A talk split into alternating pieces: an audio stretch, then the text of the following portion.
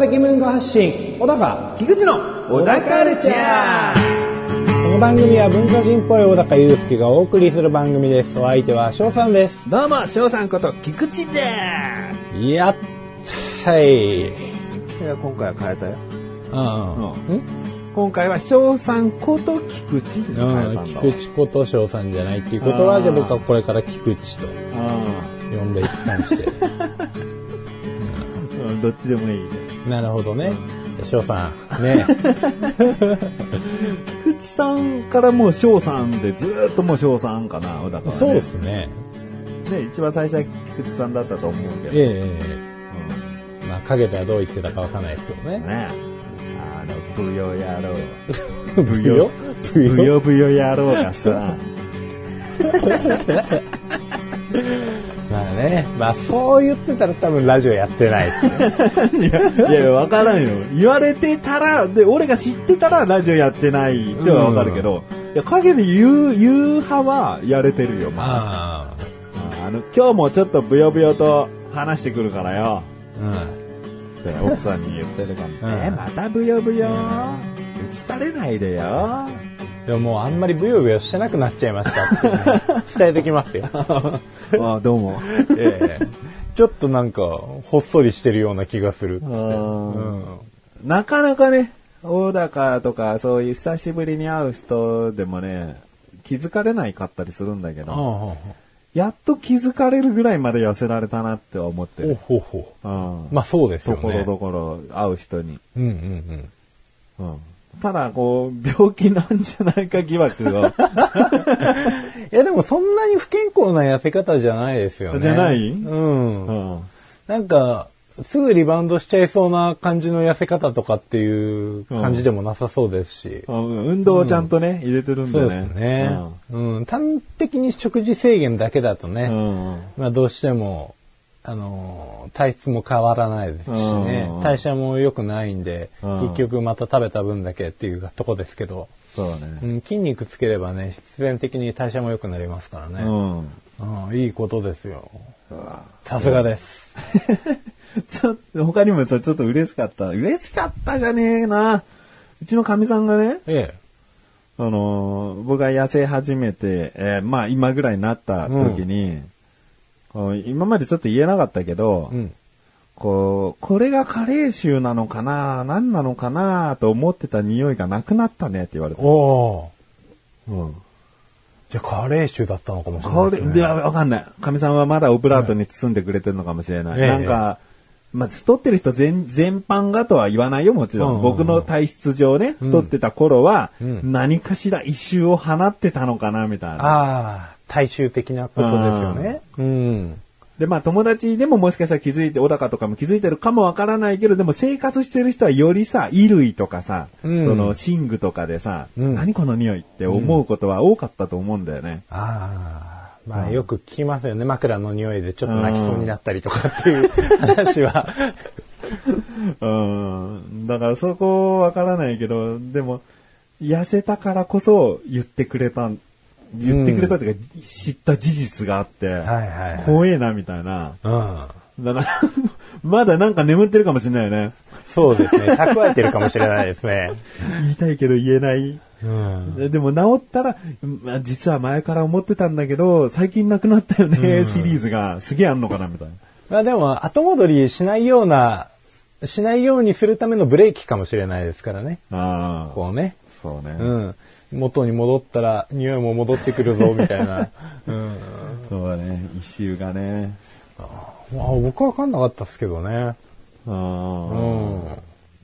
まあまあ、そんなにね、小高とは距離がね、は まあ距離って、心の距離じゃなくさ、うん物質的な距い。離がね、ああ、まあまあまあ、そそうんですね。な近寄らないですね。うん。うん。まあ裏で何言ってるか分かんないですけどね。そうだよね。あの、ブヨクサ野郎がさ、え、今日もブヨクサ匂い持って帰ってこないでよ。うんいってらっしゃい、みたいななね。んかすげえ植物みたい。豚草みたい。花粉飛ばしそうな。うん。いや、もうそれこそだよ。豚草って俺呼ばれてんじゃねえかな、みたいな。いや、もうね、殴った方がいいと思います。そんな友達。うん、そんな友達は、友達じゃねえっつって。俺のこと豚草っつってんのっつって。えーまあまあ、うんまあまあまうん、大丈夫です。あ。はい。はいこれからもね、こはいの体型維持、そして減少、はい減量はい。を心がけていくんで。はい。じゃあ僕も、踏み台昇降見習って、頑張るんで。あそう、僕は踏み台昇降を軸としたダイエットして、この効果なんで。そうなんですよ。踏み台昇降1時間。そう、毎日ですよね1時間。すげえな。うん最初の10分ぐらいが、まあ最初の最初はこんなんでいいの？でトントントントンってやるんだけど、うんそれから10分ぐらいすると、もう、あーはーはーはーってなってくるんだけど、うんまたそこを超えると、比較的もう楽になってくる。なるほどね。いや、ほんとやろうかな。なんかもう強い意志が欲しいですね。うーん。僕割とすぐダメなんで、あの、ん。もういいや、つって。でも、も痛いしかつって。まあ、前世紀よりは確かにお肉ついてるとは思うけど、太ってる人にはならないから、うーん。俺はやっぱもう子供からも痩せた方が、痩せてほしいって言うかうら。じゃあちょっとね、パパの本気ってやらを見せてやるよ、みたいな。うん。痩せるなんかいつでもできんだからっていう意気込みで、うんうん去年の9月からうん。今に至るんだけど、まあ子供にどう映ってるかね。ただただ痩せてるだけの。でも太ってほしくないとはまあまあ言われてるんで。なるほどね。お子さんもでも結構体格良くなってきた？そうだね。うん。だからまあ、太りやすいとか、やっぱ体質あるからね、どうしたって。まあねうんこんだけ食っても、こう、痩せてる子は痩せてるし、筋肉つけようがつけまいがね、結ん構ね、もともとの骨格でっていうのもありますからね。うんうんだ俺なんかほんとそうよ。気抜いて一週間過ごしたらもうすぐやっぱ太るとは思うよ。いくら運動して今ね、太りにくい体作りしてても。うん。筋力落ちりゃ太りやすくなるし。まあね。もう筋力なんてこれから落ちていく一方ですからね、本当にね。うん。まあ、それでは、うん踏み台書庫やってみてよ。やってみてく、やってみてください。うんえー僕もやってください。やるやる、聞いてるやるよ、やるよ。それでは最後までお聞きください。小田カルチャーは皆様からのご意見、ご感想をお待ちしております。番組ホームページのメールボタンをクリックして、投稿フォームよりお送りください。いろんなメールお待ちしております。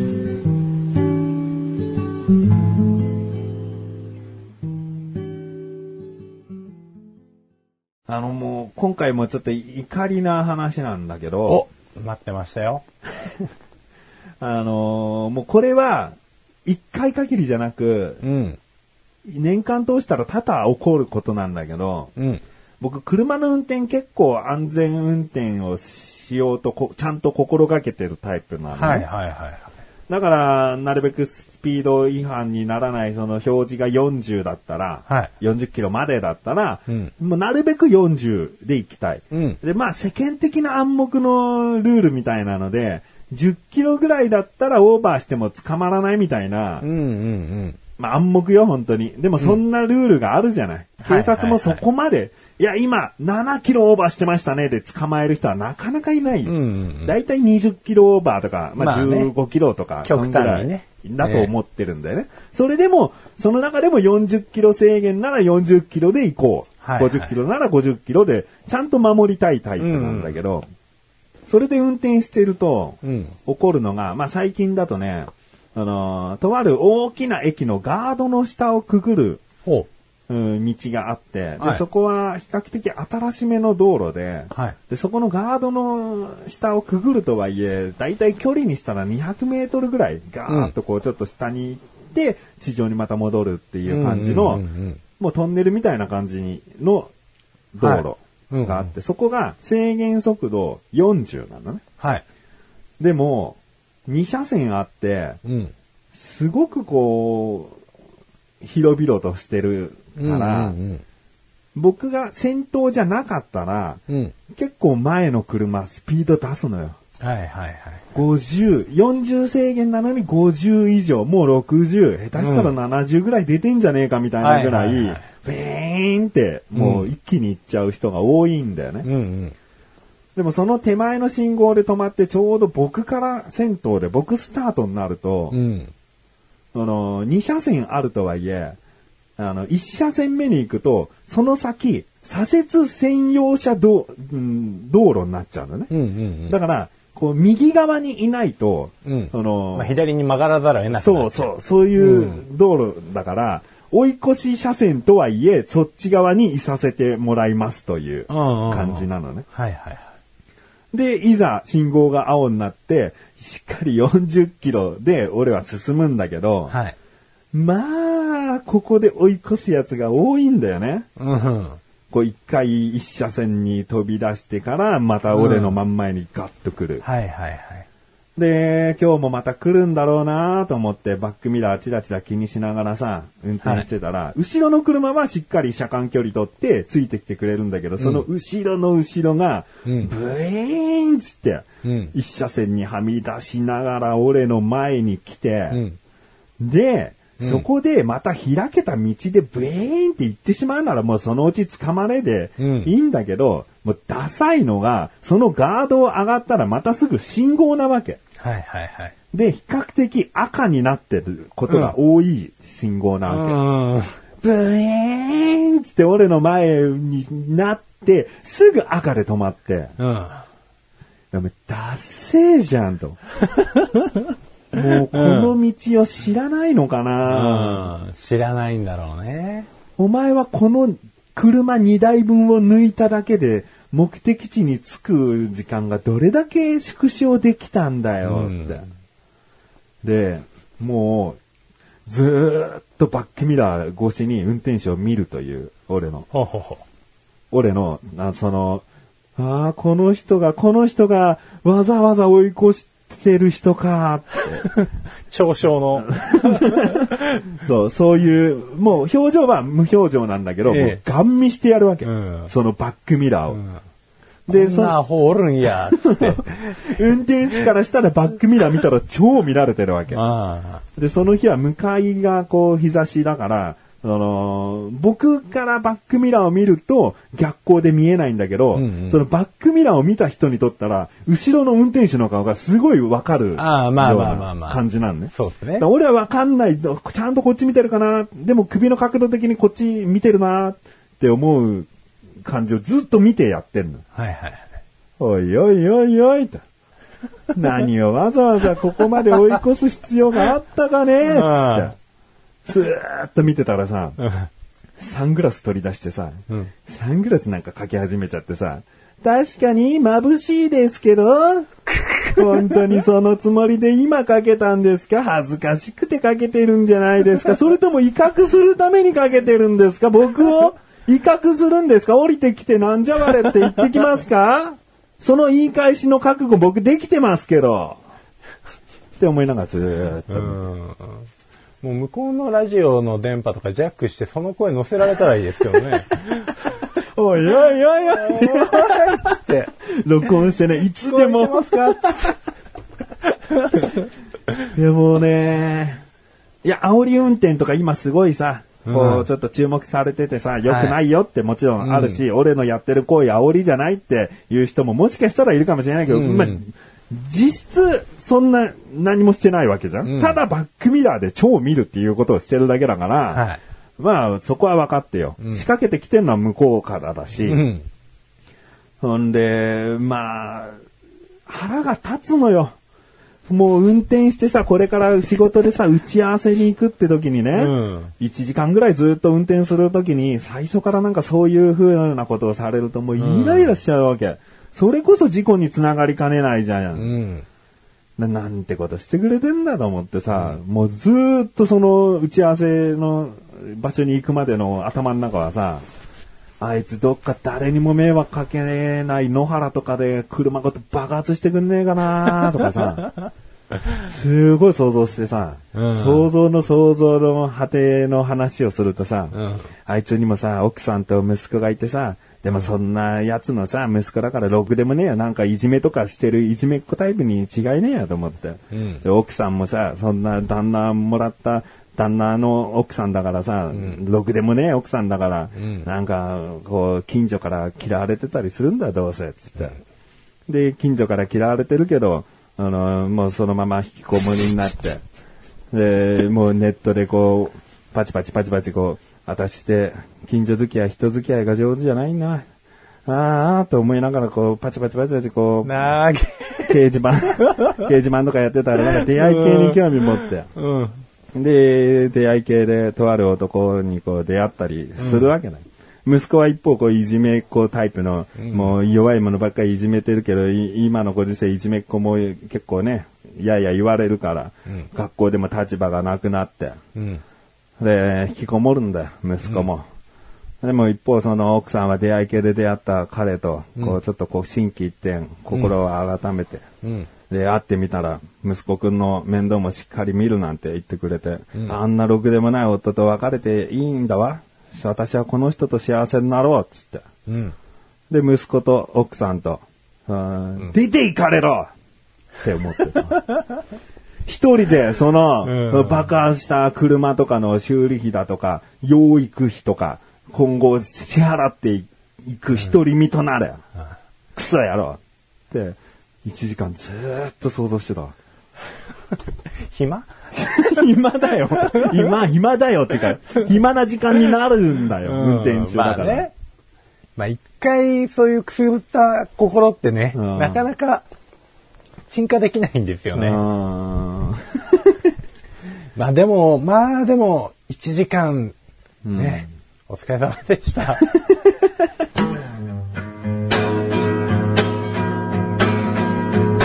小田カルチャーは皆様からのご意見、ご感想をお待ちしております。番組ホームページのメールボタンをクリックして、投稿フォームよりお送りください。いろんなメールお待ちしております。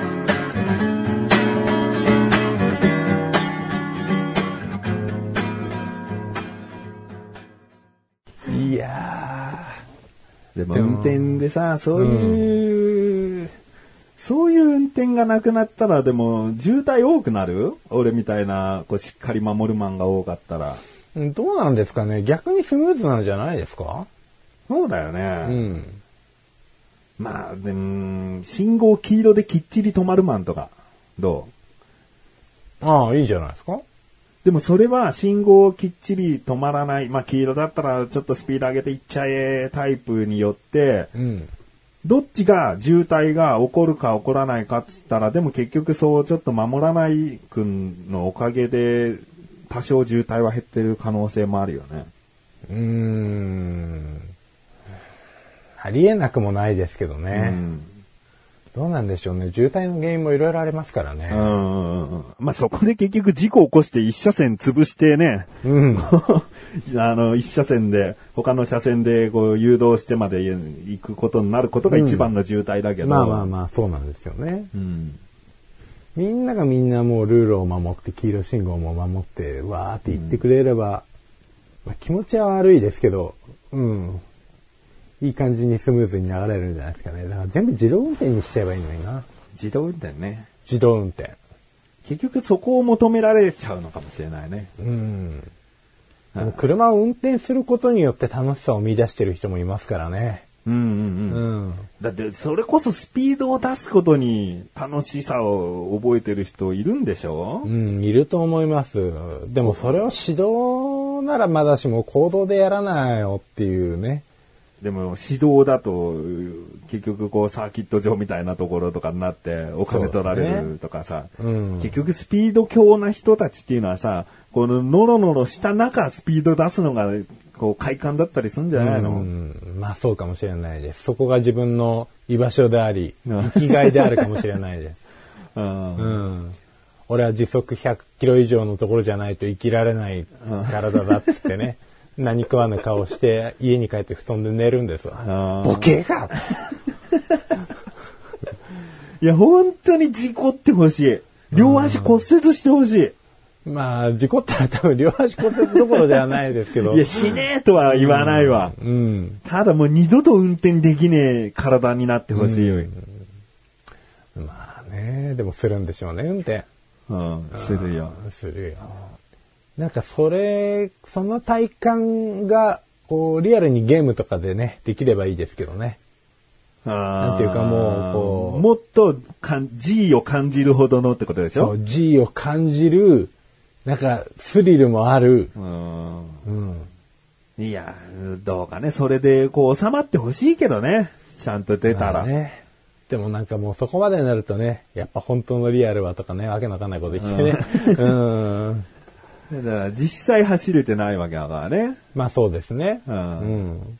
でも実際とん何一つたがわないクオリティのものができてくれればいいです。うん。で、事故った時に、それと同じ衝撃でじ、怪我してほしいね。それほどのシミュレーション。もしくはそれをこう画像で提示するとかね。実際事故った時の車の写真とか、ああとはこう、体がどうなっちゃったとか、あまあ、結局その後の容体はどうなっちゃったとか、詳しい情報を全部画像とか動画とか、そうだね。奥さん、奥さんの悲しい顔とかさ、はい。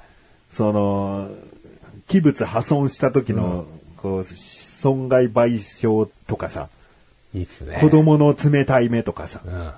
もう家族の将来までシミュレーションしてね、うんうんうん。お前の親父が事故ったせいで何人が死んで、うんうんうんこの人たちの人生がおかしくなったみたいなところまでこうクリック一つで 見れちゃう。クリック一つって言っちゃうとね、なんかもうものすごいライトな感じになりますけど。うーん。うん、そうなってほしいな、もう本当に愚かだよ。追い越すそれができる世の中だったらもう自動運転だけでいいっすよね。そうなんだけど、うんでも自動運転もさ、結局、結局自動運転の車が、全国的に基準となるのって、もう僕ら死んだ後だと思ってるよ、俺。うん、まあそうですね。道路がいかに完璧になってなきゃいけないかじゃん。うん。こう、山道住んでる人とかもいるだろうし、全然舗装されてないところを通って、最終的に家に着くとか、うん。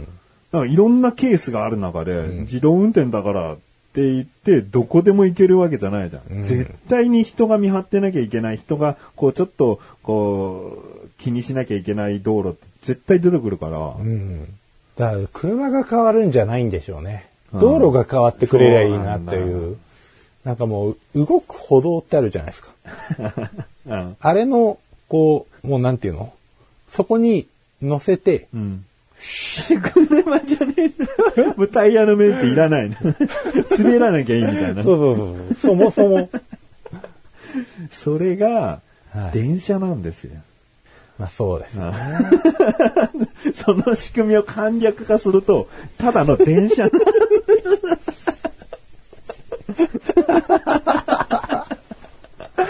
ああ、こうやって時代は繰り返すんですね。繰り返しになってんのか。うんすごいさ、いい、いい発明をした発見をしたっていうやつがいてさ、大会議を開いてさ、うんこの世界のいろんな人たち集めて、こういうものを世界中に入れましょうっつって、電車とどう違うんですか？それもあるよ。うんうん。結局電車ですらさ、まあ電車だからなんだけど、そんな細かい道行けてないわけじゃんだったら自動運転できる道路なんて全然できないよ。うん。本当に大通りだけよ。そうですね。うん。あともう都内とかね。うん。もうまあ、ちね。小道に入ったりとかね。まあ、あんまり栄えてないけど、観光地とかね。うん。うん。うん、行ったらまあもう結局マニュアルでね。うんで、事故ってね。ええだから京都とかさ、なんかこう、まあ、いろんなお寺巡りやすい、うん。その道路範囲ぐらいじゃない？ああ、まあ無人まあまあまあ、まあ。タクシーなんつってさ。そうっすね。うん。そんなもんだと思うよ。うん。やっぱどこでもドアかな。うん。そっちを開発してほしいな、うん先にね。。そうっすね。それがあれば大概解決するから。うん。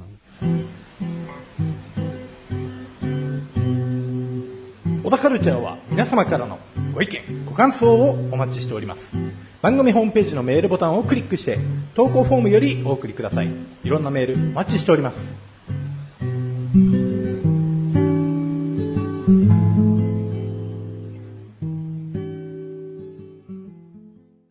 あのーダイエットもしてるんだけど、はい。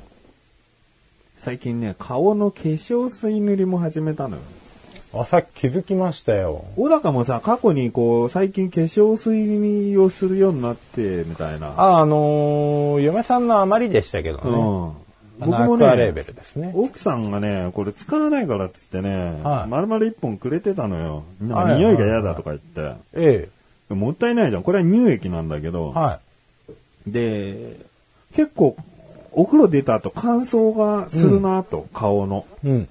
でもこれやった方がいいのかなと思ったんだけど、まず化粧水でバチャバチャやって、で、その上から乳液をバチャバチャやった方がいいよって言われたんだけど、うんそれで合ってんの？合ってます。うん。この化粧水さ、すっげえ大きいの買ったの。うん。すげえ。このサイズは初めて見ました。1リットル入ってんだけど、うん。こんだけ減ってんじゃん？はこれ1ヶ月、1ヶ月ぐらいなんだよい。ね。うん。これ多分、1年ちょっといけるね、これ。ね。もっと使うの、化粧水って。もっと使うんじゃないですかね。バシャバシャやるの？バシャバシャやりますね。あの、僕はそうじゃないですけど、うんやっぱり女性の方なんかに聞くと、結構な頻度で買われてる人もいます。でさ、これさ、シャンプーみたいなやつでさ、ポンプ式ですねポンプ式なんだけどさ、これさ、サラサラじゃん？化うん。粧水。はいはいはこれさ、手に乗っけてさ、ほっぺにつけてさ、バシャバシャバシャってやるわけじゃん？い。うん。これ手に乗っけて、ほっぺに持ってくるときにさ、すげえ下にこぼすんだわ。ああ、コットン使えばいいんじゃないですか？あ、化粧水コットンとか。世の中の子たちはコットンを使ってんのかに。湿らせて、こう、タッタッタッタッタってこう顔叩いていく感じですよね。なんでかみさんはコットンを教えてくれないんだろうか。ん俺これもうシャンプー使うかのようにさ、もうバシャバシャのをさ、手のひらに乗っけて、一瞬でほっぺバチャってやる、やる、やあーんないと、もうどんどんどんどんこぼれちゃうわって言って、うん。あれですよ。うんなんか、せわしくやってたわ。コットン。中デジタルで便利になってますけどね。コットン使えばいいんですよ。ああ、なんかに染み込ませて、やればいいのね。ちなみにこのハトムギ化粧水の、うん。うんこれかなり売れてますよ、今。うんうんうんうん。もうなんか結構人気でですね、なんか、なんだっけな、美容家の方だったと思うんですけれども、うん結構な年齢の方がこれもう毎日使ってて、うん。もうかなり肌ツヤもいいっつってね。もともとこのハトムギっていう生薬が、うん。あのー肌とかニキビとかにも結構効くっつんで。まあ、抑異人っていう漢方とかにも結構入ってたりするんですけど。あじゃあ、これはいい。だからいいもんですよ。おお、よかった。うん。結構大きくてね、安いからこれにしたってのもあるんだけど。そう、結構安い。値段も安いで。でね、スプレータイプもあったのよ。え 500ml ぐらいの、ちょっと、これよりは小さいサイズで。うんスプレー楽だよね。え。うん。まあその、い 今の付け方に比べたら、絶対に楽だと思いますよ。顔に向けてシュッシュッシュッってやるの楽だなーって。はいなんでわざわざ化粧水つけるときに緊張感味わなくちゃいけないんだみたいなことありますもんね。毎回なんか勝負するみたいにさ、今日はこぼさんぞシュシュッパシャシュシュッパシャっていうのをね、もうここ1ヶ月ぐらい頑張ってんだけどね。そうね。うん。まあまあ、いいや。コットンね。まあティッシュとかでもいいわけだしね。まあ、そう湿らせて、まあ、せっかくだからコットンとか使っていただいてう、んうん。うん。パチパチやればいいんだ。そうですね。つければつける分だけそこそこいいわけで、じゃまあ、浸透させてあげるっていうのが一番ですよね。なので、うん軽くこう、肌を、こうトントントントントンって。叩いてあげて、うん。まあ、今までこう、パシャってやってたから、その後、肌に、その後パチャパチャやるよ。叩いてる。そう、叩いてるんですけど、まあ、どうしても滑り落ちてっちゃうものを、うんまあ、コットンに染み込ませることによって、こう、落ち着いて。そうだね。落ち着いてやれないのそよ。うなんですよね。落ち着いてできないって、これ結構ね、うん。まあ、時間かけてゆっくりやってもいいんじゃないですかね。うん。あ、ありがとうございます。はい。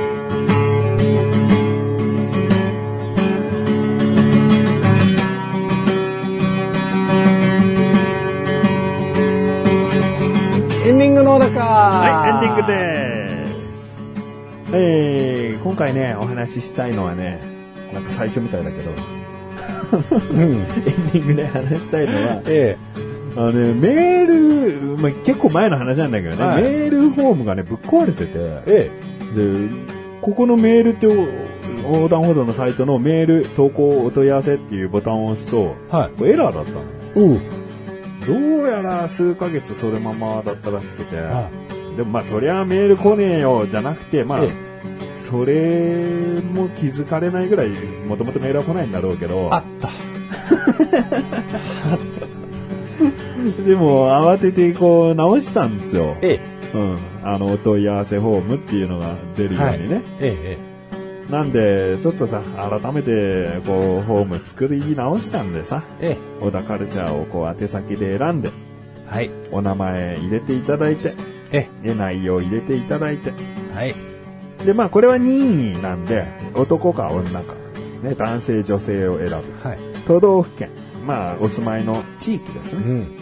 を任意で選んでいただいて、で、ええメールアドレスも任意で選んでいただく、はいあ、選んでじゃない、記入していただくようになってるんですけど、これ意外とね、メールを送るときに、あの、任意ではあるけど、メールアドレスって入れてた方がいいんですよね。うん。うん。まあ、その相手にメールアドレス知られたくないし、っていう人はね、それはもちろん入れなくていいと思うんだけど、うん。こう、なりすまし対策とかあるんだよね。ええ。私ですよっていう証明みたいな。はいはい。名前っていくらでも変えられるかうら、うん、なんかこう辛辣なことを書いてやろうみたいな、ここ十何年かやってる時にたまにあったりするわけですよ。ん。うん。だからそういうのを送る時にね、あの、そういう人はメールアドレスを絶対に書かないんで、うん。こう書いてくれた方が、こうなんか信頼度が上がるというかね。あ、なるほどですね。こういうものですってことですよね。うんそうそうそう。一応記入欄はあります。腹割ってねまあ、そんなこと言ってもメールはなかなか来ないんですけどね。ねいや悲しいですけどー、ね。悲しいですね。本当ですよ。本当に悲しがってますよ。っていうね。うん。うんまあ、おうんじゃあ、メールくれたら小高からディズニーのワンデイパスポートをペアではい。あげるとか、あ、メール一通本に。当ですね。リアルに考えれば10通、10ポイントでうん。ディズニーワンデイパスポートペア券をうん差し上げるとなると、うん。これはもうワンサかメールくんじゃないのそうですね。いや、でももう、あれですね。そこまではしないです。そこまではしないです、ね。そこまではそこまではしなくてもいいかな。いい？ね。うんペアじゃないってこと、シングルでいいんじゃないかってこと？うん。あのー、誰しもが二人でね、彼女とか友達と行くわけじゃないよ。一人で楽しみたい人もいるよっていうこと、あ、でもあのーそうですね、ワンデーパスポートは差し上げられないですけど、うん、うん。なんか、その、入場券か。うん入場券ぐらいだったらペアで行ける？ペアがいい？まあ、ワンデーパスポートとさほど変わらないですよね。入場券あったらね、一日遊べますもんね。だからね、うん。金はね、金が良くないよ。金でこう繋ぎ止めようっていうのは良くない。僕たちは一体何を、お金じゃないつもりだったんだけどな。ああ、まあ、要するにでもあの、金の問題ですよ。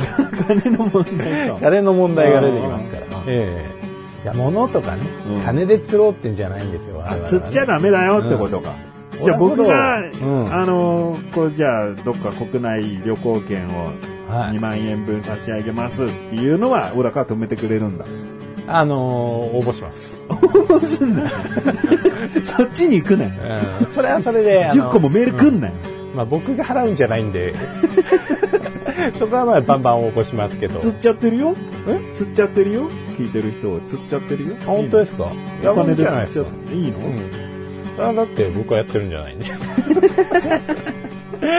もうね、本当にね、冷たい男なんですよ。もう、変わりたい。変わりたいけど払いたくないっていうね。こう。いやー、我々がね、えこう、年間100億ぐらい稼いでたらね、え。まあそうなんですよね。まあず100億円かける、稼げる企業にね、あの、まず紹介していただいてね、そこからかなっていう。うんそんなもう毎月、あれだよ、10名様に10万円プレゼントキャンペーンやるわ。うんいや、でもね、そしたら、この番組潰れちゃう気がするな。なんだろうな。なんかさ、内容とさ、そのイベントが伴ってないもんね。うん。なんかこう、こんな規模の番組が、お金出すのかっていうね。うんほんと金でしかのし上がれないってことだもんね。そうなんですよ。成金以下ですよ。でも、年間100億稼いでる2人っていうだけですげえ興味あるかもね。まあまあまあ、話はね。あ。でも、蓋を開けてみたらこの手の話だったらもうねう。ん。もうそうあれですよ40キロで走ってんのにすげえ腹立ったから1時間妄想してやったんですよ。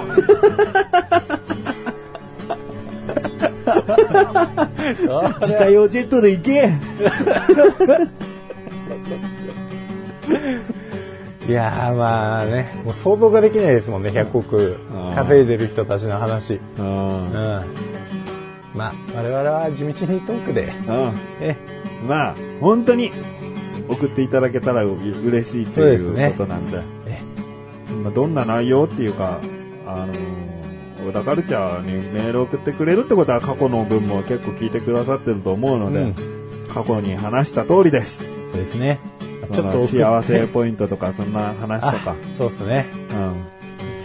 うそういう話が大好物ですね。ん。うんうん。だからもう本当にこう、どうでもいい話でもいいんです。どうでもいいのもいいね。もう、そういうのが好きなんです、むしろ。うん。うん。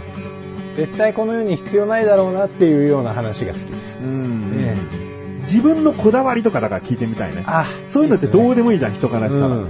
私はこうこうこうじゃないと気が済まないのです。うん。それこそ僕みたいに怒りのエピソードでもいいしね。あ、まあもう全然構いませんね。うんうん全然人は分かってくれないんですけど、みたいな。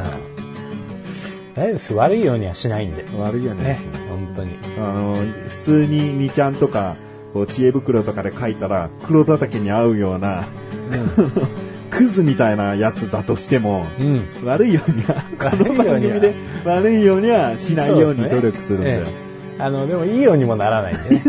そのまま戻ってくるだけなんで。うんうん。ちょっと内容によりけりな部分はあるけど、送ったことを後悔させないようにはしたいね。なるべく、あの、のしがつくかなぐらいの。うん頑張ります。頑張りますんで。なので、どうかよろしくお願いします。横断歩道のツイッターのダイレクトメールでもメール受け付けております。僕の個人的なツイッターアカウントでも結構です。小高のツイッターアカウントにメールを送ってくれるなんていう斬新なことでも結構です。はい。なかなかね、はいいかないかもしれないですけども、ええ、ぜひぜひよろしくお願いします。よろしくお願いします。小田カルチャーは月に2回の水曜日更新です。それではまた次回。さようだかさようだか